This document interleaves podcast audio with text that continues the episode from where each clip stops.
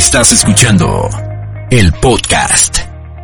Bueno, antes de empezar, eh, recordarles nada más, no podemos portar, no podemos quitarnos el cubrebocas y si estamos con el celular algo, se los van a retirar, se lo van a dar a su titular y hasta el final del día se los van a regresar. Entonces, poniendo y recordando algunas reglas de convivencia, empezaremos. ¿Alguien me puede decir lo primero que se le venga a la mente de qué es la violencia digital? ¿Alguien que quiera hablar muy fuerte? Sí. Cuando hacen bullying en Internet, muy bien, sí. Cualquier tipo de violencia ejercida a través del Internet, excelente. Fer y por acá, sí. Cualquier tipo de acoso en general hacia cualquier grupo de personas, sí, por acá. Cuando estás jugando en videojuegos también y te dicen lo malo, pero quizá no de la mejor manera en la que podíamos entenderlo. Ok, muy bien. Vamos a empezar. Bueno, ¿por qué vamos a hablar de la violencia digital? Vamos a hablar de la violencia digital porque normalmente se dice o se piensa que no existe. Y cuando alguno o alguna de nosotras decimos, creo que me están haciendo comentarios sobre mi forma de jugar, sobre mi cuerpo, sobre algunas fotos, sobre algunos videos que grabé, sobre mi perrito que acabo de subir en mi historia, y la gente se está burlando o alguien está hablando de eso, o me están stalkeando, y están creando un perfil falso, obviamente es esa violencia. Es esa violencia de la que casi no se habla, pero es esa violencia que muchas veces nos está dejando huellas y nos está haciendo entender que la vida está cambiando y que antes nada más la violencia se daba cuando alguien me pegaba, cuando alguien me dejaba un moretón, cuando alguien contaba chismes en la escuela sobre mí. Pero ahora esa forma de pensar se fue a nuestra, a nuestra vida digital. En días recientes, hace una semana, se empezaron a dar algunos comentarios y algunos grupos por Telegram que se empezaron a hacer de jóvenes, hombres, en donde juntaban o pedían como requisito que si querían sumarse a esos grupos, mandaran packs, estas fotos que de repente cuando estamos enamoradas o enamorados compartimos, ¿no? Cuando hacemos sexting, cuando sexteamos. ¿Saben qué es sexting? ¿Alguien sí? ¿Nos dices? Tener una conversación, una llamada sexual con alguna otra persona que nosotros querramos, con quien se supone que tenemos un código, ¿no? Con esa persona que hacemos sexting, a quien le mandamos fotos o videos, tenemos un código. ¿Cuál es ese código para que tú le mandes una foto a alguien que lo está pidiendo? Ajá, ¿cuál es esa forma en la que le dices, sí te lo voy a mandar, pero, ¿se le mandas a cualquier persona? Sí, a veces, bueno, a veces. A veces sí se lo mandamos a alguien sin saber, pero normalmente ¿a quién le mandas esas fotos y te las pide? A tu novio o a tu novia, ¿no? A tu crush o a alguien que te gusta, tu algo. Bueno, normalmente se la mandamos a alguien en quien confiamos. Ese, es, ese por decir de alguna manera es el código. Se la, se la compartimos y entonces esperamos que no ande nuestra foto o nuestro video por otros lugares. Pero a veces hay ciertos grupos de personas, hay ciertos grupos de jóvenes que les gusta juntar todas estas fotos y estarse burlando de los cuerpos de las personas.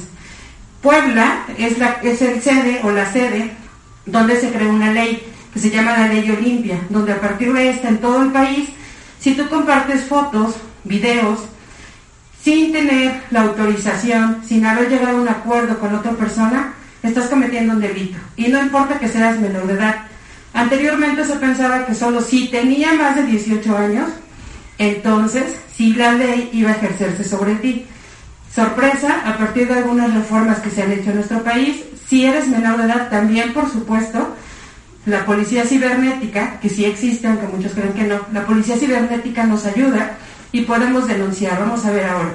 Pero justamente nos trae aquí el que ustedes sepan como chicas que hay que seguirse cuidando todo el tiempo, hay que seguir hay que establecer este código de confianza con su pareja o parejas para cuando vayan a compartir algo. Esta es una imagen que me compartieron y que justamente la gente que nos dedicamos a prevención de violencia estamos alarmados porque hasta están las reglas, ¿no? De estos grupos de jóvenes, de jóvenes de 15 como ustedes, de 14, de 17, de si quieren entrar a este grupo para compartir packs y les piden ciertamente cosas, cosas básicas como fotos y videos que tomen captura de pantalla de los perfiles de Instagram de esa chica de la que van a compartir las fotos y también les piden que no estén gordas, o bueno, más o menos, ¿no? Que estén buenas. Entonces, es decir, le mandas todos estos requisitos al administrador y solo así te suma a estos grupos. El hecho de que tú te sumes a este tipo de grupos, por supuesto que te habla de que estás delinquiendo, estás haciendo algo que no se debería hacer y que está en contra de la ley que existe en nuestro país. Pero ¿qué pasa? Más allá de que tú compartas una foto por broma, de que tú compartas un video y digas ni se ve, según tú no se ve, pero estás generando un daño a esa otra persona, ¿no? Estás generando un daño porque su reputación y su imagen y todas las fotos y videos que ustedes compartan o que suban hoy pueden permanecer el resto de su vida porque van dejando algo que se llama huella. Y la huella digital, si no sabemos, si no somos expertos en tecnología, va a estar toda tu vida, toda tu vida va a estar ahí. Hay algunas formas en las que hablamos de violencia de género digital, justamente las que ustedes mencionaban. El acoso en las redes sociales, que de repente cuando una mujer o cuando un hombre mandó su pack de su miembro, y en el caso de las mujeres a lo mejor se le, ven las boobies en sus fotos, eh, lo primero que hacen es que se esconden, lo primero que hacen es que cierran todas sus, sus cuentas y de esta manera crees que ya la gente no se va a enterar de las cosas que hiciste. Pero estas personas, estos grupos, lo que hacen es tener estas fotos y a partir de esto te están chantajeando, te las están mandando a ti o a tus amigos. O a veces hasta a tus papás para pedir un tipo de eh, extorsión para que paguen y a partir de que estén pagando entonces ya quiten tus fotos de la red. Casos reales que hemos trabajado en Puebla. Extorsión, abuso sexual relacionado con la tecnología. Otro tipo de violencia de género es la difusión de la información personal o íntima. Monitoreo y acecho, es decir, a veces somos tan confiados cuando subimos algo a redes sociales que hasta decimos en qué lugar estamos, transmitimos en vivo y toda esa información se va quedando, aunque sea muy pequeña, aunque sean menos de 30 segundos, se va quedando y para alguien que va a querer extorsionarte, se va a dedicar a eso, ese es su trabajo, a partir de esto va a estar dañando tu imagen o reputación. Amenazas por correo electrónico, en tus redes sociales, en cualquier medio. Y por supuesto lo que tiene que ver con un desprestigio es a tu persona. Algo que hable en contra de ti a partir de esto, pues tú digas, yo no soy esa persona y haya una foto en la que sí salga tu cara o sí se escuche tu voz o algo. O una foto o un video. En los tipos de violencia de género justamente hablamos del robo de la identidad.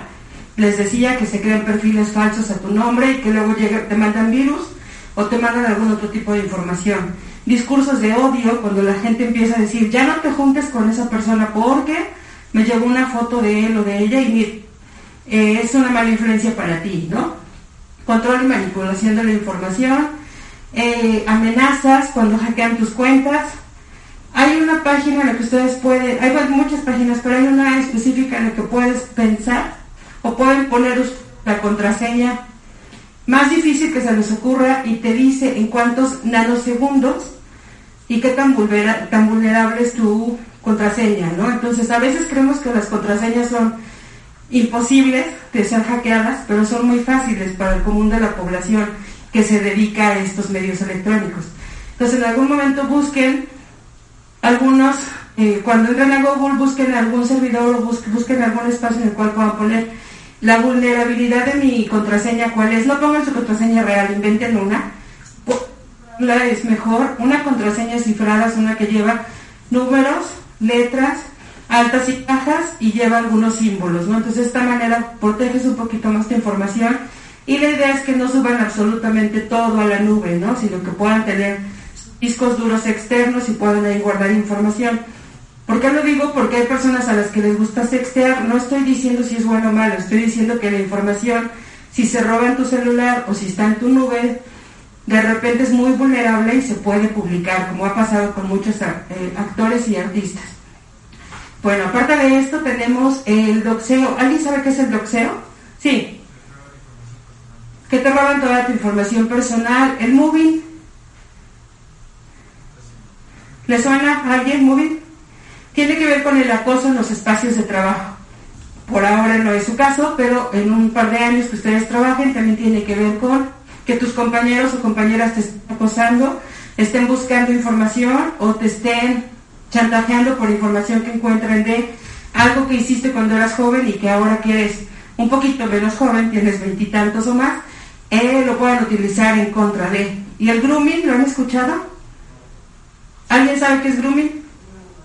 Sí.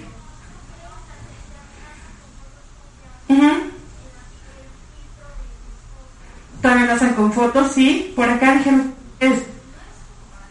Sí, exacto. Es cuando se utiliza más para menores del grupo. Un adulto, una persona mayor, y entonces eh, robó la identidad de alguien y está diciendo que tiene 10 años y pide que hagan cuestiones sexuales frente a la cámara cuando son personas menores, ¿no? Ok, normalmente cuando hablamos de este tipo de cosas, hablamos de violencia que se ejerce exactamente sobre los cuerpos de las mujeres específicamente, ¿no? En este caso que decía que nos llamó la atención y que se le está dando seguimiento en el caso poblano. Bueno, los packs, por supuesto, te pueden parecer, pueden parecer padres cuando los recibes, pero el estarlos compartiendo se convierte en un delito. Es una línea tan pequeñita que hace que el simple hecho de que llegue el pack, vamos a tener que llegar a ese momento en el que cuando te llegue el pack te lleguen las fotos de alguien que tú no pediste, el hecho de darle clic te convierte en cómplice de que tú querías o tú las o tú estás a favor de que se esté de que se esté compartiendo esa información de esa mujer o de ese hombre sin su consentimiento. El hecho de darle clic cuando tú en automático la borras o no la abres, estás rompiendo esa cadena de entrar a lo que esto no es un delito. No sé si queda clara esta cuestión, porque cuando empiezan a hacerse las averiguaciones cuando empieza a hacerse el rastreo de las direcciones IP, desde dónde te conectaste, desde cuál fue tu equipo, el móvil, el celular, el iPad, la computadora desde la que se abrió algo, con que em, se empieza a rastrear, quizá les parece ahora como de risa y que no pasa, pero la policía cibernética sí va buscando y entonces va encontrando a quién le llegó el video y cuántas veces se comparte ese video. Llega un momento en el que se sale de control porque se compartió más de 500 veces, por ejemplo, pero a los primeros 20 o a los primeros 50 o a los primeros 100 que les llegó ese video o esas fotos, sí se les puede rastrear. He ahí la parte en la que en tus manos puede estar como hombre o mujer que tú decidas si las abres, si las compartes, si las borras o si buscas a algún adulto y le dices, ¿sabes qué? Llegó esta información a mí o me están queriendo agregar un grupo de Telegram o me están pidiendo que yo haga ciertas cosas, ¿se puede o no se puede? Sí, Adrián. Sí. Sí. Tendrías que cambiar la configuración en tu WhatsApp para que solamente se descarguen las fotos que tú autorices. Bueno, si ya pasó. No, sí, es una pregunta real, claro. Sí, sí, si ya pasó de este tipo de cosas. No, ¿por qué se ríen? ¿Es en serio? Claro que eso pasa, porque nos ha pasado cuando hemos llegado a algunas escuelas y nos dicen, oye, es que ya nos pasó, o sea, yo no quería, se guardaron y ya están en la nube o están en mi iCloud. ¿Qué se puede hacer en ese caso? Se, se habla, este, en este caso, como lo estás compartiendo, se habla y se hace un historial entonces. Y eh, no es que delatemos a la persona que nos la mandó, pero si es necesario para, para cuidar tu integridad y tu reputación, sí se hace. Sí, sí se tendría que decir, me llegó, la mandó esta persona y en automático enseñar la configuración tu celular así obviamente acompañado de mamá o papá, en tu caso, y entonces decir, se abrió y eh, no es que yo la quisiera descargar, ¿no? Sí, porque así llegan grupos, videos y demás, sí. Ok. Bueno, decía en este caso que Puebla es cuna de la ley Olimpia, ¿la han escuchado? Sí, no, más o menos. Ahora vamos a trabajar un poco con la ley Olimpia. Ok. Hay algo que se trabajó desde hace poco tiempo que se llama violentómetro digital. Anteriormente, para medir los niveles de violencia en los que vivimos en la sociedad, eh, existía algo que se llamaba violentómetro y nos medía qué tanto daño nos podían llegar a hacer físico, mental, emocional. Pero ahora tenemos que migrar y hablar también de la violencia digital. Y en este caso hablamos de algunos colores de cómo empieza o cuál es la forma más baja y cómo va siendo mucho más alarmante, ¿no? En el peor de los casos, hay muchas series que seguro ustedes han visto que han llevado a las personas a atentar contra su vida por las imágenes que se llegan a compartir. Dentro de muchísimas cosas tenemos la trata virtual de personas, la difusión de contenido íntimo sin tu consentimiento, la sextorsión, la ciberpersecución, la difamación virtual, la suplantación virtual, el hostigamiento virtual, el acecho o el estar estalqueando a alguien, el estar buscando la información de alguien también estamos hablando de violencia, eh, la violación de los datos personales, eh, los insultos electrónicos y la exclusión virtual. Estas formas, cuando alguna persona es víctima de violencia digital, se le empieza a preguntar, se les, entrevista, y una vez que se les entrevista, la persona probablemente no sepa cuáles son de todas esta línea, cuáles son las cosas que vivió. Cuando nos van contando la historia, así como ahora eh, nos, nos a partir de la entrevista vamos entendiendo cuáles son estas faltas que hubo y se puede dar este acompañamiento en protección de esa persona y decir si es o no está cometiendo el delito. Ok. La ley Olimpia. La ley Olimpia busca básicamente que eh, cuando compartimos una foto, un video, cuando hicimos una transmisión en vivo, cuando yo te mandé una foto por Instagram, por Facebook, por Instagram, y le puse ahí que solamente en un minuto o en unos segundos iba a estar activa mientras tú la veías y tú con otro dispositivo la grabaste o hiciste un respaldo o se fue a la nube, en automático, decíamos hace rato, se habla o se podríamos estar de un delito. ¿Qué hablamos? Hablamos de que básicamente el 25% de las mujeres que utilizan Internet han sufrido agresiones virtuales, muchísimas mujeres, no solo mexicanas, en todo el mundo, y muchas mujeres también han recibido propuestas sexuales, ¿no? Con esta connotación de eh, mándame una foto, mándame un video, no seas mala onda. Hay algunos canales, algunos grupos, algunas aplicaciones de citas. Una muy famosa en México es Tinder.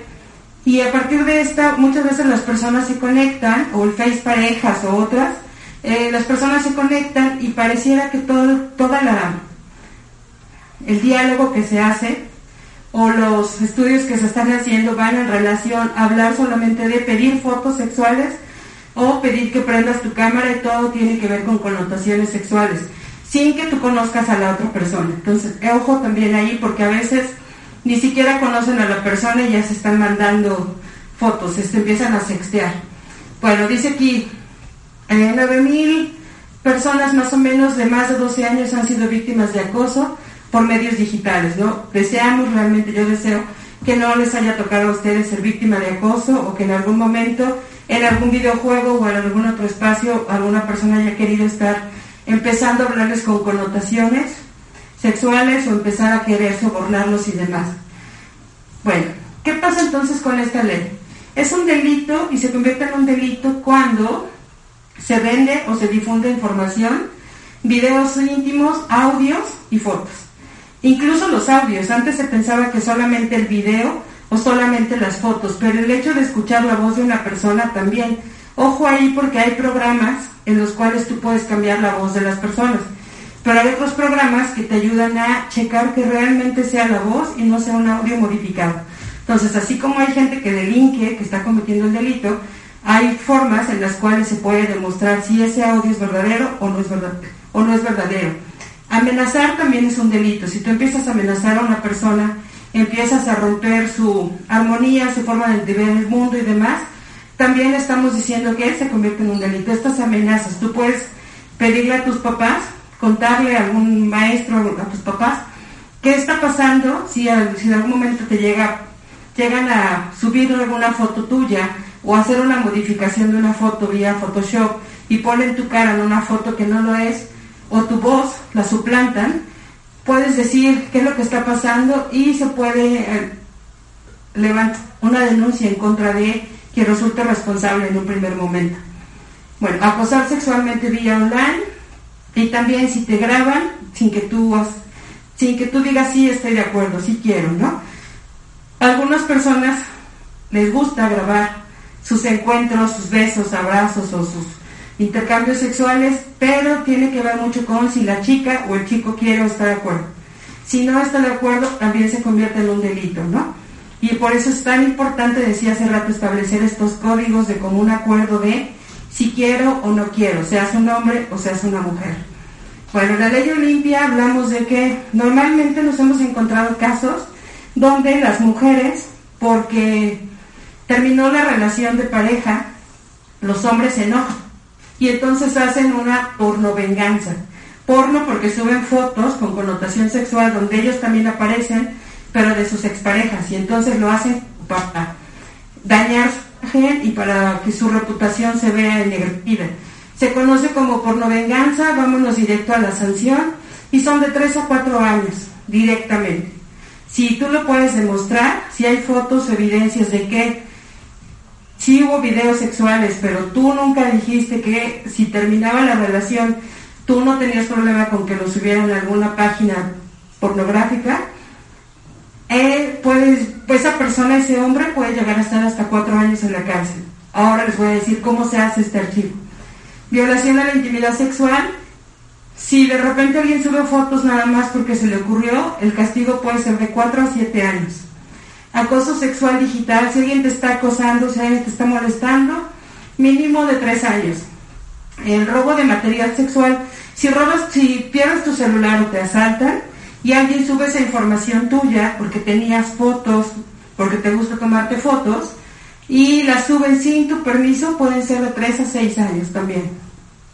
Protección a niños y adolescentes, cuando por ejemplo están pidiendo contenido a niños en específico en el grooming de 4 a 8 años, cuando se hace este seguimiento. El acoso sexual en el transporte público, si en el transporte público también hay denuncias de poblanas que van sentadas en el autobús o van en el metrobús y los hombres van frotando su miembro, tallándose, tocándoles algunas partes del cuerpo, o algunos van haciendo videos, puede ser sancionado de 1 a 3 años y la violencia digital de 3 años, sí. Si te mandan fotos no deseadas, puedes hacer, el, puedes hacer un seguimiento, puedes hacer un screen, poner la hora y la persona que está mandando fotos y, y decirle a algún adulto, por si, por si hubiera alguna cuestión, eh, en algún momento tú puedas quedar como amparado, es decir, esta persona me las está mandando, yo no las estoy pidiendo, y si hubiera alguna situación, yo estoy libre de responsabilidad. Ah, exacto, sí. Sí, sí, sí, justamente tú puedes decirlo. A lo mejor no le vas a la foto que te está mandando, pero sí decir, tomar el screen de la pantalla de que esa persona te está molestando porque finalmente es una una persona mayor y se puede hacer el y se puede levantar la denuncia. ¿Sí?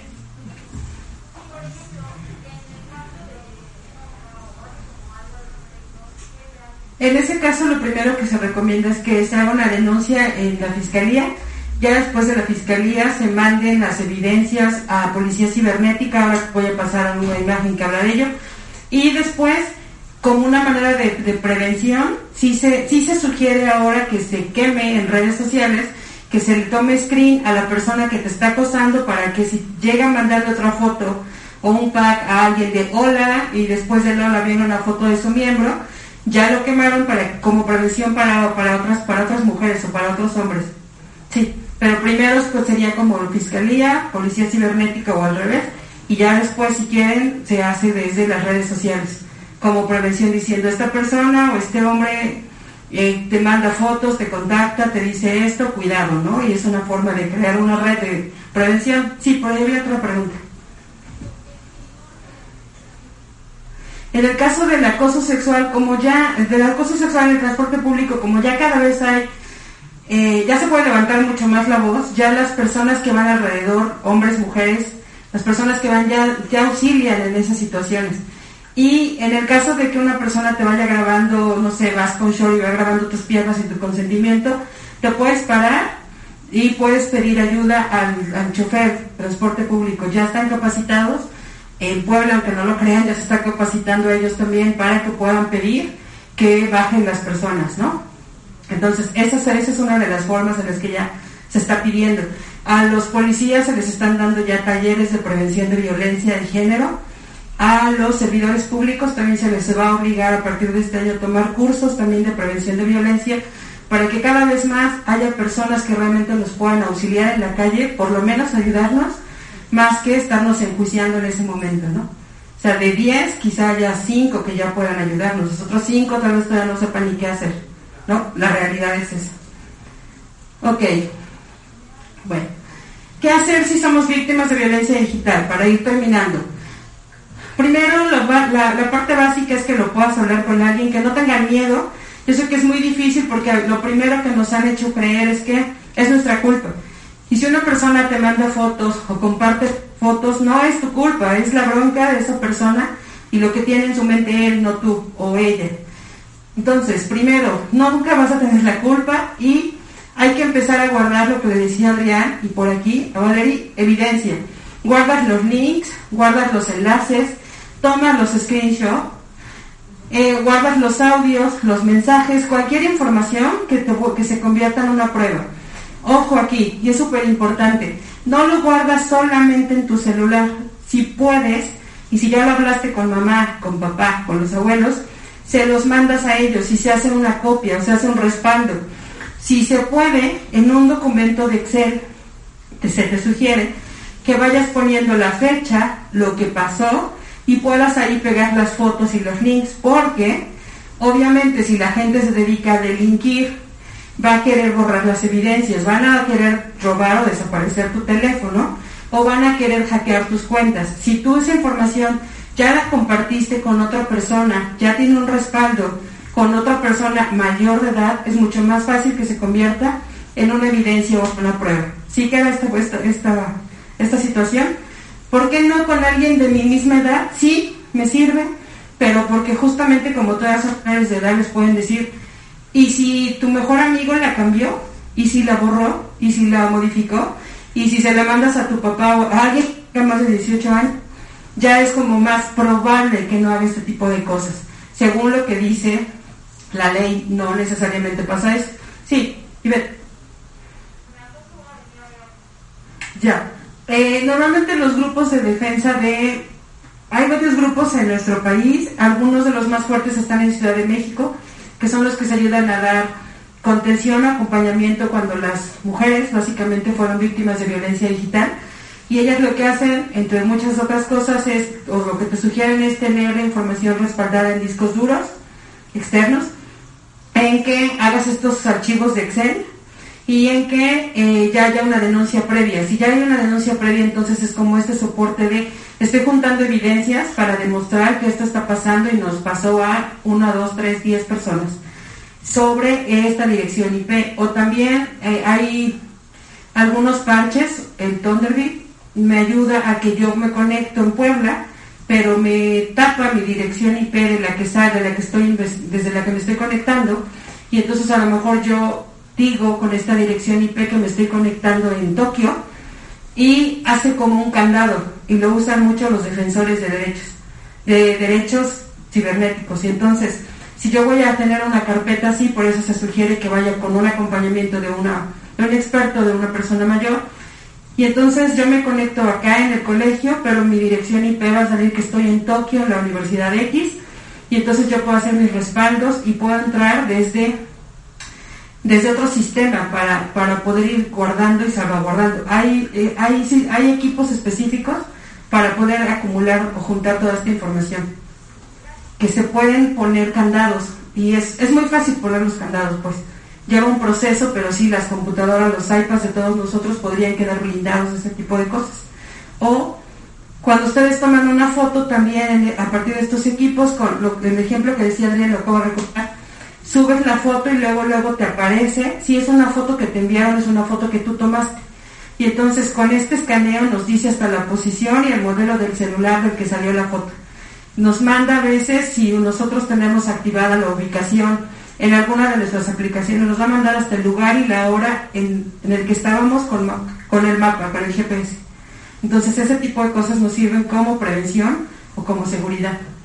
Sí, ok. Bueno, una de las cosas más importantes para ir cerrando es no acceder a los ciberchantajes. No, eh, si tú no, si ya hay una foto, un video nuestro en las redes sociales, hay que buscar ayuda, hay que hablar con nuestros amigos, hay que buscar a una persona mayor en su caso y no tratar de, pensar que nosotros como menores vamos a poder buscar la solución a ese problema. Es un problema complicado, es un problema que puede terminar, como lo vieron ahora, ya está tipificado. Podemos pedir o podemos exigir que se haga justicia y que esa persona se le ponga tras las rejas. Sí se puede, pero lleva un proceso, lleva un, eh, un tiempo, pero sí se puede lograr y por eso es importante que conozcan esta ley y que sepan que hay que documentar, justo esta parte que nos decía Iber, hay que reportar, hay que buscar estos mecanismos en los cuales podemos hacer que, o podemos buscar que estas cosas no se sigan dando, y hay que eh, tratar de checar o tratar de buscar cuáles son estas imágenes tuyas que sí podrías compartir. Si tengo un tatuaje, por ejemplo, si tengo un tatuaje en el hombro y me voy a tomar una foto para sextear, si sale mi hombro con mi tatuaje, que solo yo lo tengo obviamente, luego, luego cuando alguien vea esa foto va a decir, ah, es fulanita, ¿no? Si ella mandó la misma foto o no, o algo así. Por eso hay que tratar de checar, insisto, no nos vamos a espantar de que no se haga, cada persona es libre de decidir qué hace, pero que sí puedan ustedes tener esta, estos códigos, esta seguridad de con quién lo están haciendo, por qué lo están haciendo, que realmente esa persona les diga eh, y les muestre en la nube, no solo en el celular, que se borró la foto y que se borró el video, ¿no? Eh, bueno, finalmente, ¿qué es importante cuando se va a poner una, una denuncia? Que lleves tu captura de pantalla, los mensajes de texto, las notas de voz, los videos, los correos electrónicos y todas esas imágenes. Si alguno, bueno, si mucho estamos pidiendo ahora es que los hombres, que son a los que meten a estos grupos, a veces sin que ellos quieran, eh, que los hombres sean estos aliados y que sean estos compañeros que nos lleguen a decir, hay una foto tuya en tal página, ¿no? O hay un video tuyo, ¿qué hacemos? No? O fíjate, me llegó este video y yo no lo pedí. Entonces, a veces el estar en estos grupos por parte de los hombres puede ser bueno, si lo vemos entre muchas comillas como algo bueno, porque nos puede ayudar a que puedan ayudar, puedan salvar la reputación de alguna de sus amigas, de alguna de sus vecinas, de alguna de sus primas, ¿no? Ok, algunos efectos, por supuesto que tiene efectos sobre el cuerpo, ser víctima de violencia digital. Hay daño psicológico, las víctimas normalmente no quieren salir. Hay exclusión de espacios personales, no quieren regresar a su trabajo o no quieren regresar a sus salones de clases. Filtración de datos, toda tu información puede quedar al descubierto. Autocensura del espacio digital, las víctimas normalmente lo que hacen es que cierran todas sus cuentas porque creen que de esta manera ya no las van a molestar pero si hay alguien que de por sí ya las está molestando, puede crear ahora cuentas con nombres falsos, ¿no? Y pérdida de, eh, de oportunidades también. ¿Qué pedimos entonces? Lo que estamos pidiendo es que los hombres cuando se lleguen a enterar de cosas, de situaciones en las cuales las mujeres están siendo víctimas de violencia digital, sean empáticos y nos digan, ¿no?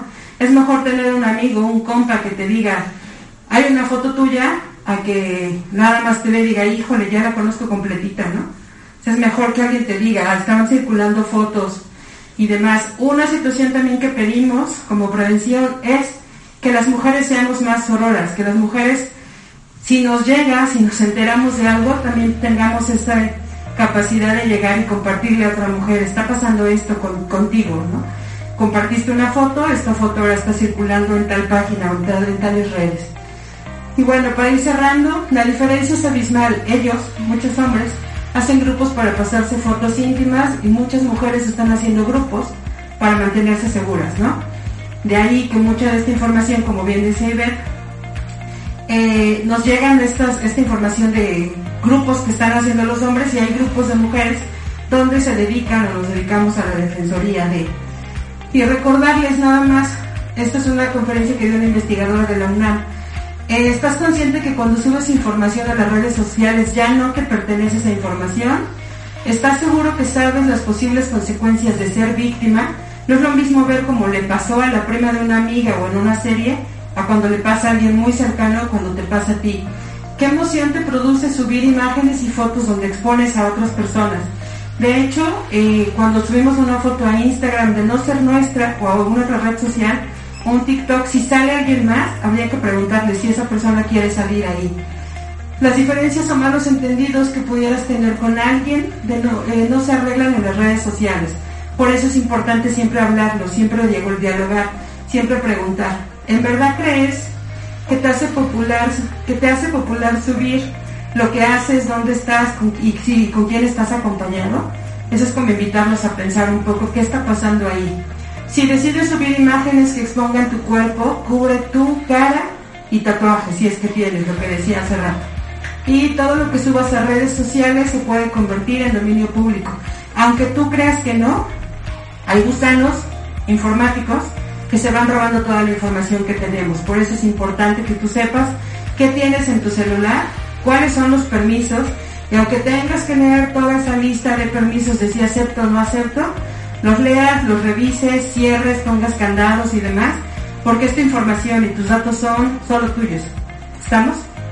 ¿Preguntas? ¿Dudas? Sí.